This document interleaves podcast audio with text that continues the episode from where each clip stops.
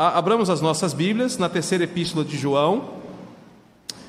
Durante os últimos domingos, nós temos navegado nesta carta que, Paulo, é, que João escreve a Gaio e conseguimos chegar até o versículo 5 na semana passada, com a riqueza de ensinamentos de uma carta pequena escrita do coração do velho professor, do velho presbítero, a alguém que conquistou o seu coração pela forma como servia fielmente ao Senhor.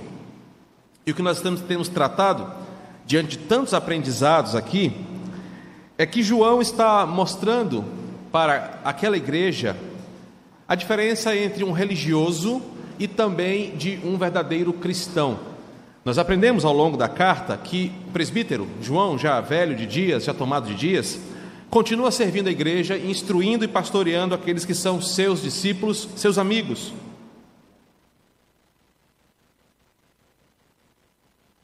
O documento que temos em mão é uma carta que foi escrita de forma pessoal, íntima e carinhosa é, de um, de um discípulo de Jesus, o apóstolo, o último apóstolo vivo nesse contexto dessa carta, para uma outra geração de discípulos o Gaio aqui representando uma nova geração da igreja, e como Gaio, através do que ele chama andar na verdade, tem contribuído para o avanço do evangelho. Então, se você perdeu alguma das exposições, você pode correr lá no YouTube, lá você tem as exposições anteriores dos versos de 1 a 4. Na semana passada, nós entramos então na unidade do verso 5 ao 8, mas estacionamos no versículo 5 porque aqui nós aprendemos que ao desenvolver essa carta, uma carta pessoal que se tornou um documento oficial da igreja, pela riqueza de detalhes, João está mostrando o que é andar na verdade. E o ponto a ser estabelecido aqui é esse. Essa carta entrou para o cânon bíblico porque ela ensina toda uma geração futura da igreja. Todos nós que estamos aqui, a olhar para a vida de Gaio, para olhar para a vida de Diótrefes e também de Demétrio, aprenderemos alguma coisa sobre a nossa vida cristã.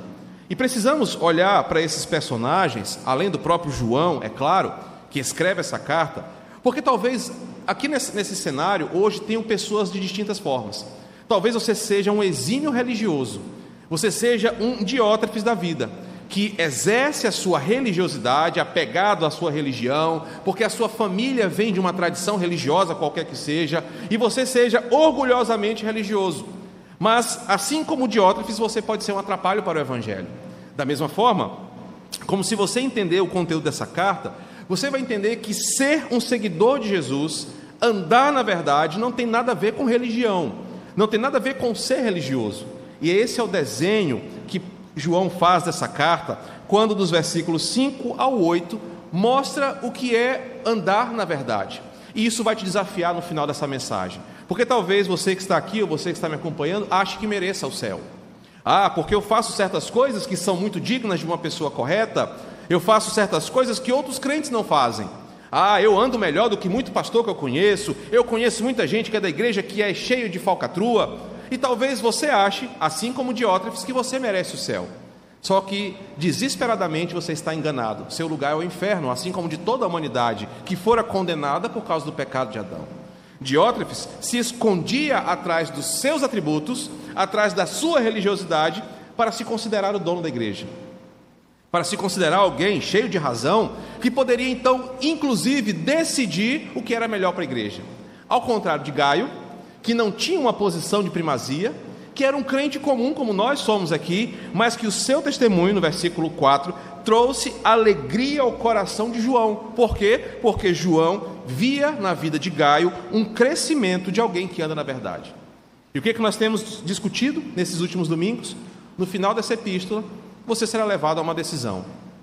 Se você é um diótrefes da vida, a Escritura te convida ao arrependimento. Que você abra os seus olhos e perceba como a religião da era secular está matando você e você está sendo nocivo para as pessoas ao seu redor. E que você se torne parecido com Gaio, alguém que anda na verdade e serve ao Evangelho para o crescimento da igreja. Então, hoje, se o Senhor nos permitir, pretendo caminhar dos versículos 5 ao 8, mostrando para você o que João define sobre andar na verdade. E a proposta é essa: é observar como João destaca alguns pontos na vida de Gaio que mostram como ele é um tipo de crente que nós deveríamos nos espelhar. Ele ressalta ah, as atitudes de Gaio, que, que Gaio pratica que confirmam que ele é um crente. Ele não ficava dizendo que ele era crente, muito menos ele gostava de estampar uma camisa dizendo: Olha, eu sou evangélico. Mas Gaio vivia uma prática de vida com Deus que transformava aquele homem numa referência. E é isso que nós vamos enxergar essa noite. O que, que fazia de Gaio alguém referência para a sua igreja? Então, observe comigo o que diz o versículo 5 ao 8. Amado, procedes fielmente naquilo que praticas para com os irmãos, isto fazes mesmo quando são estrangeiros, os quais, perante a igreja, deram testemunho do teu amor. Bem farás encaminhando-os em sua jornada por modo digno de Deus, pois por causa do nome foi que saíram, nada recebendo dos gentios. Portanto, devemos acolher esses irmãos para nos tornarmos cooperadores da verdade. E eu quero que você perceba comigo como Gaio confirma o que é andar na verdade. E tudo parte daquilo que nós conversamos e foi apresentado semana passada. Todos nós temos justificativas no nosso coração para confirmar a nossa boa índole. A não ser que você tenha tanta perversão moral no seu coração, a não ser que você tenha uma mente tão cauterizada pelo pecado e pela justiça própria, você não terá coragem de assumir que você é uma má pessoa, que você é um mau caráter, que você é nocivo para as pessoas ao seu redor. Todos nós temos uma defesa moral de achar que nós somos boas pessoas de achar que nós somos úteis, que nós somos até necessários, que nós somos benéficos. Esse é o argumento, por exemplo, de um abusador infantil, esse é o argumento de um sociopata, esse é o argumento de um psicopata, mostrar que ele é uma boa pessoa e que ele é útil para aquela pessoa que ele faz tanto mal. Portanto, talvez você esteja aqui hoje achando, enganado pelo seu coração, que você é uma boa pessoa, que você merece dignidade, respeito, ser valorizado pelas coisas que você faz. E a carta de João vai nos confrontar daquilo que falamos e daquilo que vivemos. Porque você pode ter nesse exato momento uma reflexão na sua cabeça sobre por que você se considera uma boa pessoa. O que vai te levar a um legalismo. O que vai te levar a práticas que você pratica que você acha que te justificam como uma boa pessoa. Tais coisas como: eu não traio a minha mulher, eu pago meus impostos, eu não falo palavrão, eu faço coisas boas, eu dou cestas básicas, eu não penso nada de errado. Todas essas coisas são justificativas morais que você cria no seu coração para dizer que você é uma boa pessoa. Mas, será que tirando os teus argumentos, as pessoas que estão ao seu redor confirmam o que você diz? E o ponto aqui é esse.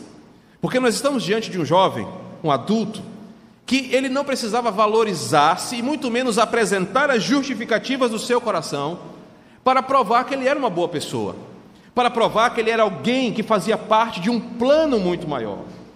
Ele não precisava ficar vangloriando-se das coisas que ele fazia, ou muito menos usando esse argumento para receber respeito e honra dos outros. Na semana que vem, se assim o Senhor permitir, e não voltar até lá, e eu estiver aqui ainda, pretendo apresentar a outra face da moeda alguém que precisava arrotar a sua arrogância, alguém que precisava impor aquilo que ele fazia para que as pessoas o temessem e o respeitassem. E talvez você esteja exatamente dessa forma. Você se vê de uma forma justa. Você se vê de uma forma boa. Você acha que você está sempre certo, que você é o mais racional de todos, que a tua opinião é sempre a mais centrada, de que você consegue ver as coisas que as outras pessoas não veem, que você é mais trabalhador do que os outros, que você é uma pessoa boa. Mas quando o foco sai de você, quando não é você quem diz, mas o que as pessoas falam sobre você, a, a balança fica de igual forma. E esse é o problema do evangelismo, do evangelho de hoje. Nós somos uma igreja em sua maioria doente. Nós somos um evangelho hoje muito marcado por doenças espirituais que estão no meio de nós. Crentes com grandes mazelas espirituais, com declínio moral, declínio espiritual, crentes que não sabem e não vivem uma distinção entre uma vida mundana e uma vida justa. Crentes que no domingo ousam e têm coragem de abrir os seus lábios e cantar ao Senhor, cantar sobre a santidade de Deus, sobre a majestade de Deus, mas no dia seguinte mergulham os seus lábios e o seu corpo inteiro numa vida de pecado. Nós somos uma igreja, em geral, em uma geração doente, de pessoas que querem se afirmar como santos. Usamos as redes sociais como Twitter, Instagram, WhatsApp para falar de um falso moralismo que nós não vivemos. Condenamos as ideologias políticas, falamos do TikTok, falamos de tantas coisas, mas fazemos pecados de, de igual forma e de equivalência. Ou seja, a nossa geração de crentes, ela está tão doente, precisando se afirmar tanto das coisas que faz, que ela precisa falar, ela precisa se olhar no espelho e dizer: Não, eu vou para o céu, eu sou crente, eu sou a igreja. Mas e quando as pessoas olham de fora para você? Elas conseguem perceber o que te diferencia do mundo? Ou para as pessoas que estão ao teu redor, você é só mais um alienado, mais um mentiroso, mais um religioso, que assim como qualquer religião, engana a sua consciência para tirar um pouco da culpa do pecado. O que nós estamos vendo em Gaio é que Gaio não precisava ficar falando de si.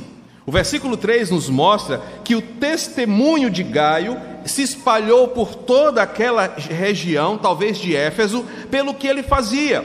Não era Gaio que falava sobre si, mas o texto diz que irmãos foram até João e nessa trajetória falavam de um cidadão chamado Gaio. Eles não falavam como Gaio falava sobre si ou justificava a sua santidade, mas como Gaio andava na verdade. E a primeira demonstração do que Gaio mostra, o que Gaio faz para dizer que ele realmente é um cristão e não um religioso, está no versículo 5. Gaio não faz distinção de pessoas ao exercer aquilo que a Bíblia o ordena fazer. Gaio trata a todos como iguais e serve de igual modo a todos os que estão perto ou longe. É a primeira característica de um cristão que anda na verdade. E esse ponto também está muito defasado hoje. Influenciada pelas ideologias de gênero, pela agenda de uma esquerda militante, por uma agenda de um extremismo de direita radical, as igrejas têm se perdido nesse processo. Nós temos nos tornado um grupo de iguais, nós temos nos tornado um grupo de pessoas seletivas que só aceitamos pessoas que pensam iguais a nós nós não temos vivido a pluralidade do evangelho do primeiro século. Nós somos tão radicais, tão miseravelmente pecadores, que nós costumamos, a, a, nós aprendemos a odiar. E a palavra odiar começou a fazer parte do nosso vocabulário quando nós lidamos com o diferente. E observe que Gaio, ele é ah, louvado pelos seus irmãos, porque Gaio procede fielmente naquilo que ele faz. E o que, que a Bíblia nos ensina? Em primeiro lugar, não é que nós devemos concordar com a agenda desse mundo. Os tempos estão severos, a censura está cada vez mais presente, a perseguição vai aumentar e a igreja que permanecerá fiel não será a igreja que vai se adequar às políticas desse mundo, em suas censuras ou em suas ideologias. A homossexualidade sempre continuará sendo um pecado, independente do que as políticas vigentes acreditem. O divórcio sempre será odiado pelo Senhor porque está em Sua palavra. Não importa como as pessoas romantizem o divórcio. As questões que estão sendo colocadas hoje por todas as visões sempre terão um parecer bíblico. E o que, que tem acontecido com a igreja? Para manter-se ainda conectada com esse mundo, a igreja tem camuflado, tem se transformado em algo longe disso aqui. O que Gaio faz é não deixar que barreiras como política, como cultura, como formação familiar e muito menos pecado. Afaste o pecador da presença e do ensino transformador do Evangelho. E essa deveria ser a postura da nossa igreja, se você quer ser parecido com Gaio. É entender que nem todos aqui somos iguais, pelo contrário, somos muito diferentes, nem todos pensamos da mesma maneira, e é uma bênção sermos diferentes, porque isso aqui não é um regime totalitário, mas quando somos tão diferentes e temos uma coisa que nos une, que nos direciona, que nos aponta para o mesmo caminho, isso é a beleza do Evangelho. Portanto, querido, nesse momento onde muitos ainda estão divididos por uma esquerda ou por uma direita, por um ídolo A ou um ídolo B, Gaio nos ensina que as pessoas devem ser ah, ah assistidas, devem ser abraçadas por um Evangelho que se mostra fiel a um Deus que ama todos, sem distinção. E permita-me dizer uma coisa para você. Por mais que você não concorde com algumas pessoas, com seus pecados, com os seus hábitos, O amor na cruz foi derramado de igual forma sobre ele e sobre você. E isso incomoda demais o religioso. O religioso não aceita que sobre ele seja derramada a mesma porção de graça do que aquele a quem ele condena. Eu, jamais, eu não sou preso nesses vícios, eu não faço essas coisas, eu penso diferente, eu sou melhor. Portanto, o religioso acha que ele é especial, ele acha que Deus tem um holofote só para ele, ele acha que ele merece bênçãos de Deus, porque ele é o tal. Mas o Evangelho ensina que Deus não faz distinção de pessoas.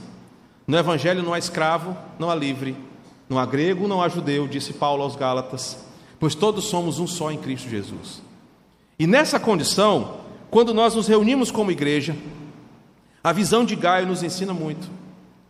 Porque talvez nesse pequeno grupo aqui, de não mais, sei lá, de 50, 60 pessoas que somos hoje aqui, nós tenhamos nossas desavenças políticas, religiosas, tem gente que não come carne de porco, tem gente que não come galinha ao molho pardo, tem gente que não faz isso, que não faz aquilo, que pensa desse jeito, que pensa daquele. Essas coisas não podem ser maior do que a graça que nos une no Evangelho de Jesus. Aquilo que for pecado, aquilo que for uma visão pecaminosa, será tratado pelo Evangelho e não pelo que você acha. Esse é o segundo problema da nossa geração. Os crentes, adoecidos pela era secular, adoecidos pela cultura, dão a sua opinião sobre o assunto sem recorrer ao que a Bíblia diz. Eu lido com isso toda semana, no seminário, no, no gabinete, na vida teológica. Nós estamos à, à moda desse mundo dando a nossa opinião. Como já disse um certo cantor, todo mundo tem uma opinião formada sobre tudo mas não se considera aquilo que a Bíblia diz. Então, coisas que a Bíblia condenava, não, mas eu acho diferente, eu vejo de uma outra forma. Meu irmão, o Evangelho não está nem aí para o que você acha. E isso dói no ouvido de uma era secular. Como assim eu não tenho meu lugar de fala? Como assim eu não vou ser considerado? Porque o Evangelho não é sobre o que você pensa, não é sobre o que eu penso. O Evangelho é sobre o que está escrito. E essa é a grande dificuldade da igreja de hoje. Nós fazemos distinções porque queremos que a nossa opinião seja considerada. E não temos a Bíblia como o elemento de unidade entre os diferentes. Você seria muito mais edificado se você tratasse os estrangeiros do versículo 5. E uma bela tradução dessa palavra é os que estão distantes de você, os desconhecidos de você da mesma forma como você trata os próximos. E quer ver como a palavra nos constrange? A prova de que nós somos uma igreja adoecida é que o único lugar que não deveria haver panelinhas, distinções, predileções seria a igreja de Cristo. Mas nessa igreja nós temos. Nós nos ajuntamos aos iguais. Ah, pastor, mas isso é um fenômeno social da era caída, do mundo caído. Porque no Evangelho há um só povo, um só corpo, onde todos deveriam se relacionar e se amar de igual forma. Mas a prova de que nós não entendemos o Evangelho e somos muito mais religiosos é que nós temos as nossas predileções na igreja.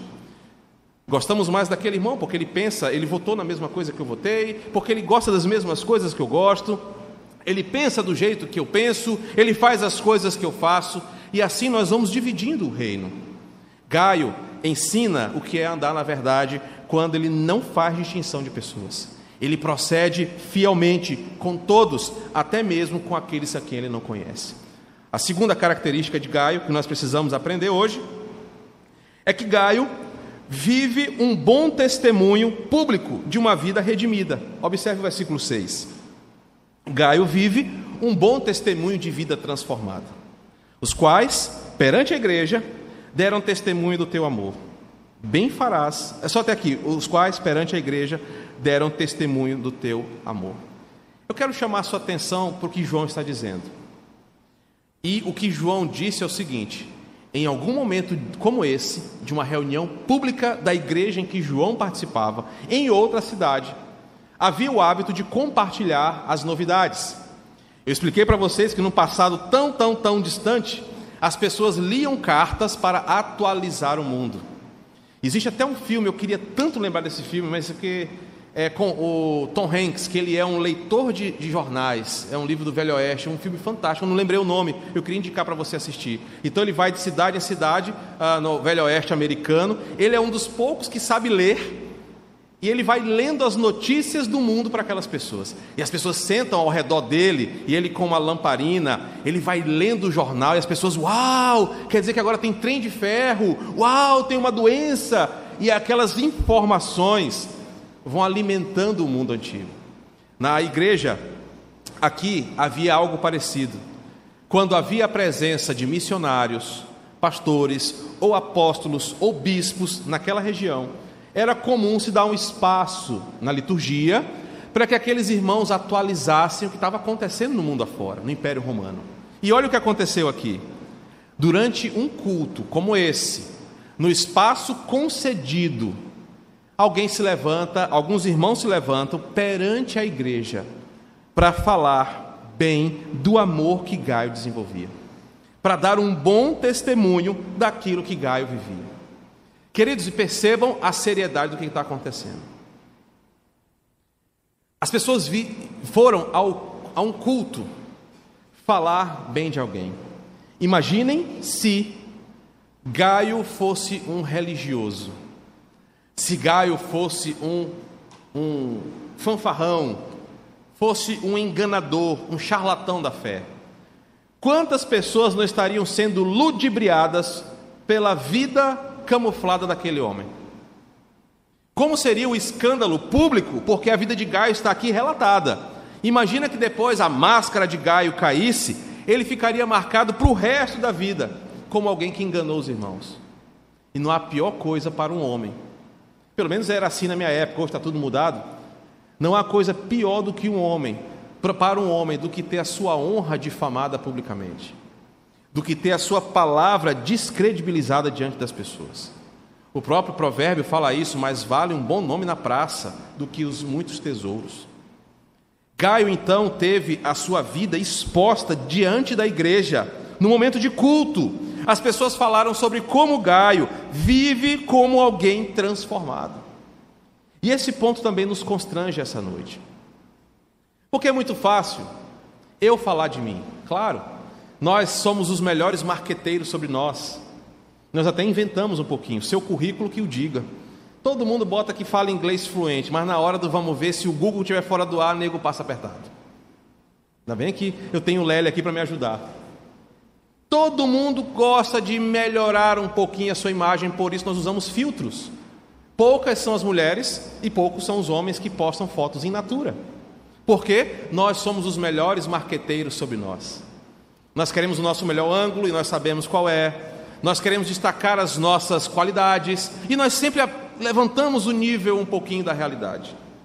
E o que está acontecendo aqui sobre nós é exatamente isso. E se eu cedesse o microfone desta igreja, a exemplo do que estava acontecendo aqui, e as pessoas fossem falar de você, ou se pior, em outras igrejas alguém fosse falar do que você representa, de quem você é, na verdade, e não usasse os filtros, não usasse o aumento do, do currículo, mas falasse exatamente o que você é, o que seria dito a seu respeito? Meus irmãos, essa é outra diferença do religioso para o cristão. O religioso precisa da sua imagem para viver. O religioso precisa da sua reputação de bom pai, de boa mãe, de bom profissional, ele precisa que os filtros que ele cria falem por ele. O cristão usa a lente de Cristo. Paulo chega a dizer: miserável homem que sou. Paulo se chama de o mais vil pecador, porque o Evangelho, diferente da religião, não é sobre as imagens de você, mas é o que Cristo está fazendo na sua vida. Por isso que no Evangelho nós não nos envergonhamos da mudança que Deus fez em nós. Por isso que diferente do religioso, nós não vivemos com capas ou máscaras. Mas quanto mais sinceros somos com Deus e com os nossos irmãos, mais a igreja cresce. E essa é uma diferença da igreja de hoje muito nociva. Todo mundo na igreja está bem. Como é que você está, irmão? Estou bem.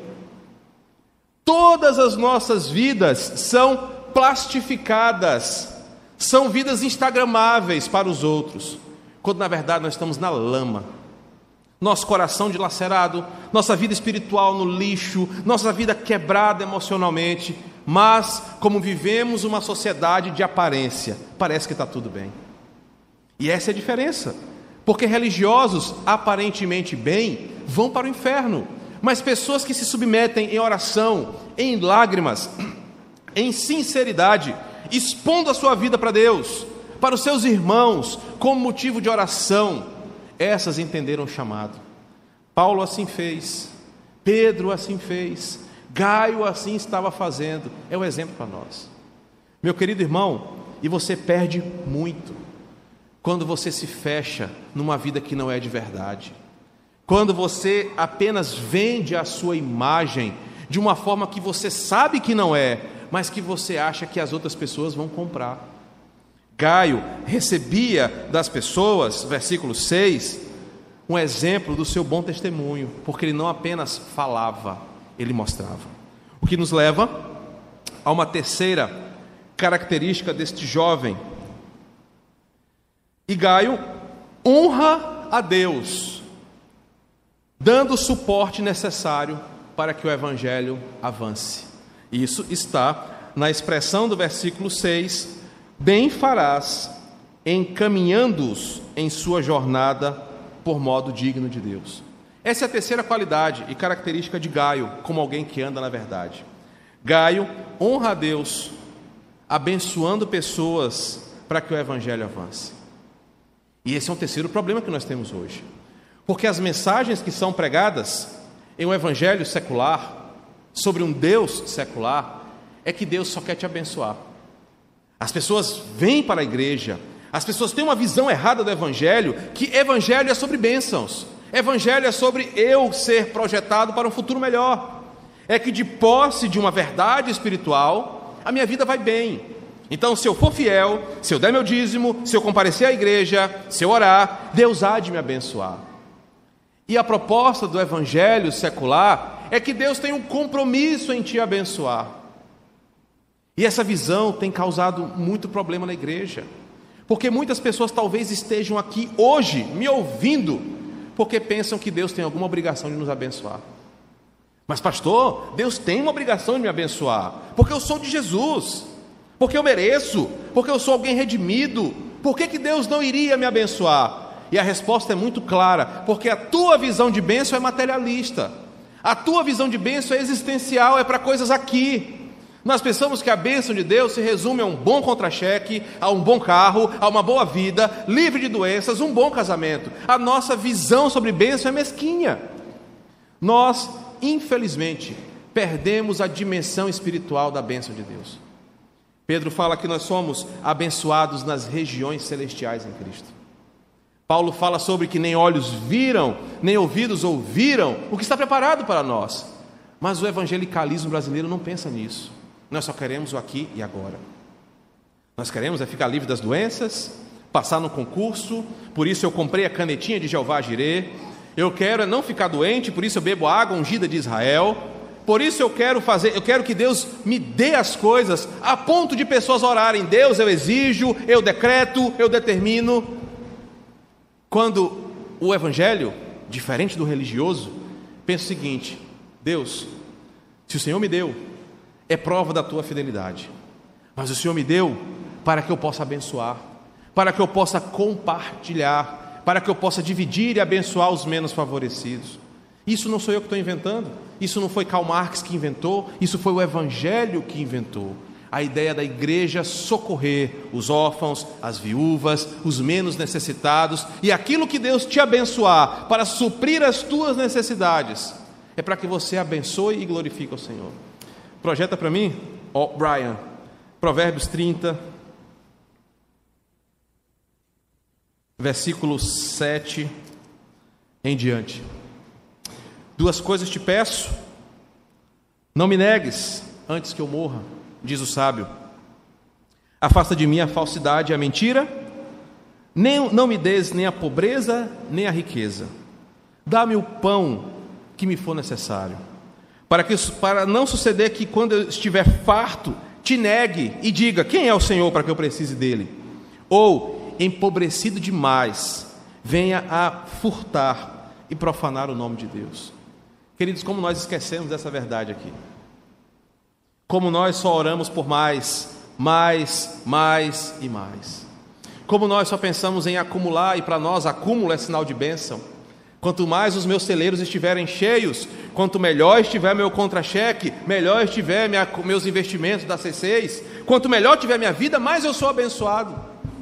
E eu brinco, mas é verdade, você não encontra um adesivo, Deus é fiel, no Fiat 147, vazando óleo e gasolina. Você só encontra Deus é fiel em Corolla, em SW4, porque a nossa visão é de um Deus que nos abençoa materialmente. Nós queremos um Deus que nos dê, mas não queremos o Evangelho que nos ensina a compartilhar. Quando Gaio é apresentado aqui, ele nos mostra que, naquele momento, os missionários, na vida missionária, eles saíam para cumprir a sua missão, sem nenhuma garantia de provisão. Jesus falou isso para os seus discípulos: olha, não levem nada, a não ser um cajado, a não ser uma roupa para vocês não ficarem com frio e vivam conforme o ministério de vocês. Os missionários, aqueles que, diferente dos pastores que pastoreavam a igreja, mas que iam abrindo fronteiras, eles não levavam nada porque eles acreditavam na hospitalidade dos irmãos.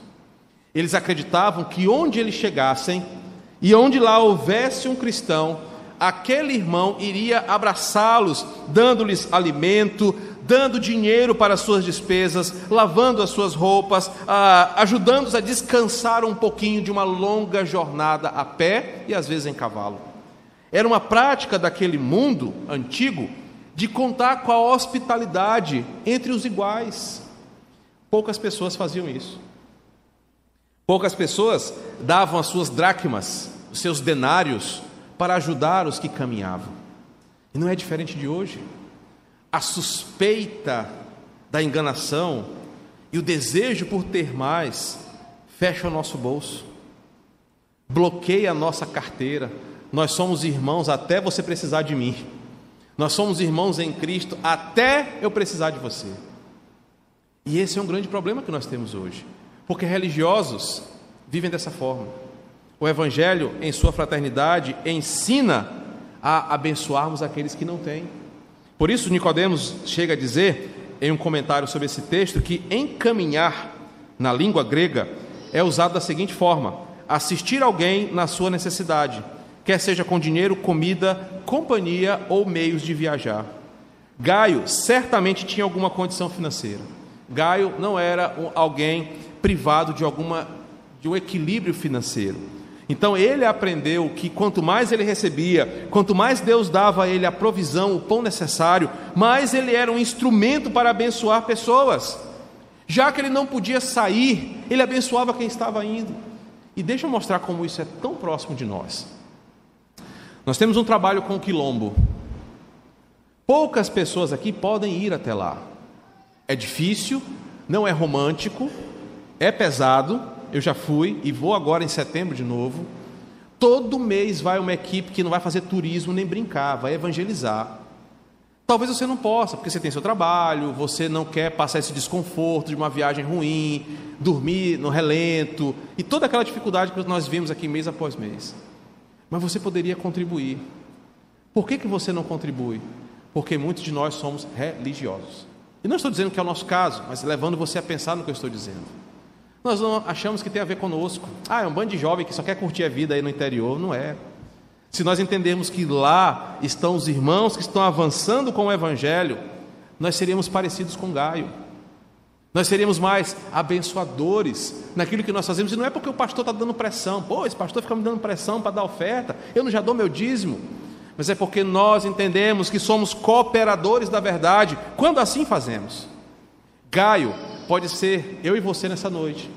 Quando você entender que qualquer atividade da igreja for para o avanço do evangelho e que você tem para compartilhar, você não fica pensando, meu Deus, se eu der esse tanto aqui e ano que vem eu precisar para viajar, como é que eu vou fazer? Você está entendendo que o Senhor está te chamando para participar de uma boa obra.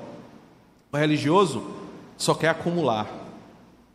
O cristão compartilha as bênçãos que tem para que o evangelho avance. A quarta e última característica, eu acho, deixa eu ver se é, é. de Gaio nessa noite é que Gaio deixava um exemplo para ser copiado pelos demais. E você observa isso quando ah, nós temos o versículo 8.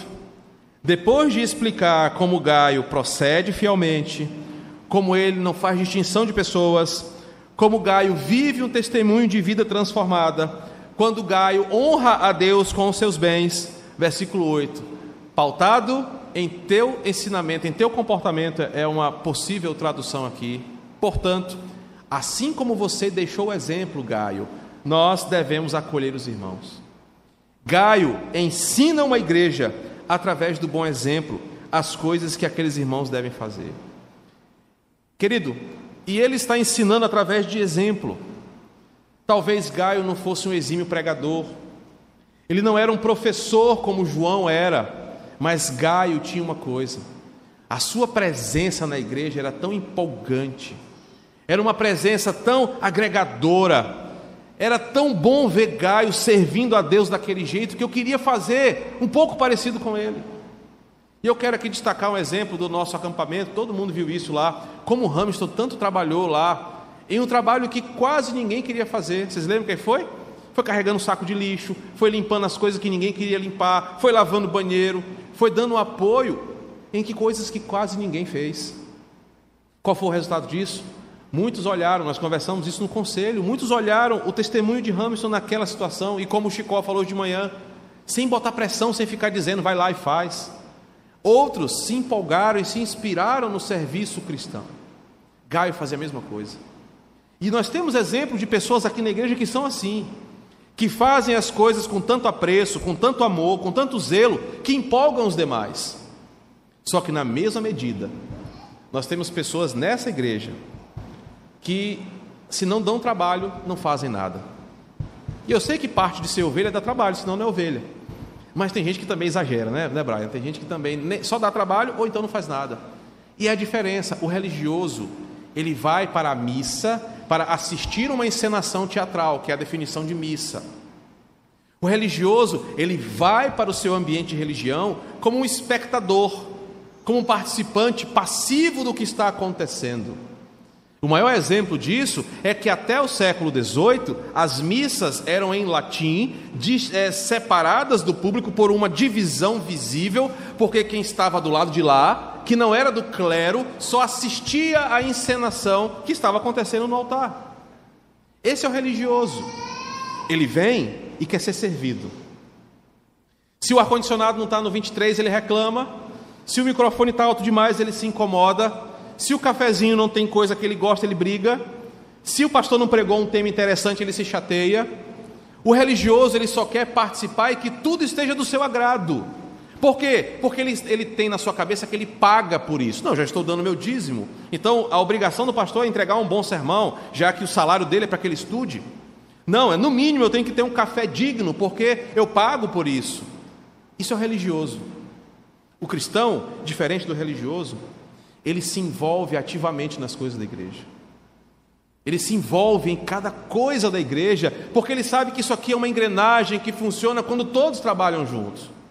Gaio, vivendo dessa forma, deixava um exemplo, deixava um exemplo a ser seguido, ensinando por sua vida a outros que, espelhados nele, também andavam na verdade.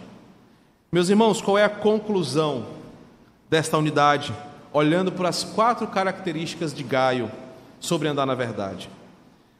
Gaio nos ensinou o que é andar na verdade, como ser um crente prudente. Falamos isso em uma das, das nossas preleções. A diferença entre o homem prudente e o homem tolo. O homem prudente, segundo João e Jesus, é aquele que ouve a palavra e pratica. O homem insensato, ele está no mesmo lugar que o prudente, ele ouve a mesma palavra, mas entra por um ouvido e sai pelo outro. Gaio está nos ensinando a viver de verdade, em um mundo de muitas aparências. João escreveu e deixou para o mundo inteiro que eles conhecessem um indivíduo que vivia de forma íntegra o Evangelho. Por isso, essa carta está aqui. Gaio não media esforços para mostrar na prática como alguém vive nesse mundo amando o Senhor não só de lábios, mas de todo o coração. Esse jovem nos deu muitos exemplos de como nós deveríamos ser, se queremos que o mundo fale bem de nós, se queremos que o mundo nos considere homens e mulheres que andam na verdade. Isso vai além do tamanho da Bíblia que você usa, da roupa que você veste, mas vai daquilo que você vive de verdade. Na semana que vem, infelizmente, nós vamos ver o contrário. Alguém, um outro personagem, que é um exemplo, mas é um exemplo do que nós não queremos ser e do que nós não devemos fazer, porque ele é um exemplo do religioso. E só para você entender, Diótrefes é tão nocivo para a igreja que no versículo 10 vai ter um fight pesado, Brian. João vai chamar Diótrefes para o primeiro UFC da história. Eles vão ter que resolver a questão um contra o outro. Porque religiosos fazem mal para o reino de Deus. E depois disso, a palavra do Senhor vai te chamar para que você se identifique quem você é e quem você deseja ser no reino de Deus. Vamos orar?